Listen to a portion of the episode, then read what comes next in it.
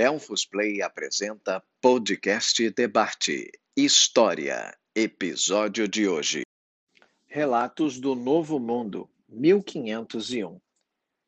Vespúcio é o primeiro a relatar o que existe para lá do Atlântico.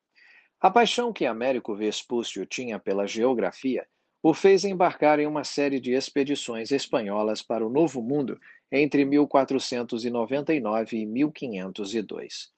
Em maio de 1501, a viagem o fez percorrer a costa do que hoje conhecemos como América do Sul.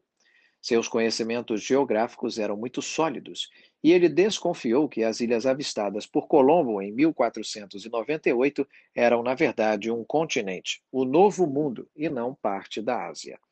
Ressaltou o grande tamanho desse continente e sugeriu que as Índias poderiam ser alcançadas pelo sudoeste indicando o caminho para uma passagem ocidental para o Oriente.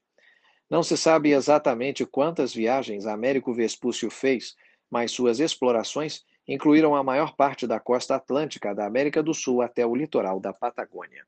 Seu diário de bordo e seus mapas supostamente se perderam, mas uma série de cartas para os amigos Piero Sonderini e Pedro de Médici, descrevendo as suas viagens, foi publicada. A descrição dos lugares avistados pelos navios de Vespúcio instigou a imaginação dos homens do Renascimento. A autoria das cartas publicadas é controversa, mas Vespúcio com certeza participou das viagens e seu nome foi ligado a relatos mais tarde usados pelo cartógrafo Martin Waldesmiller. Em 1507, ele produziu um famoso planisfério impresso que pela primeira vez se referia ao novo hemisfério como América. Esta é uma produção Delphos Play. Para mais informações, visite as redes sociais arroba Delphos Play.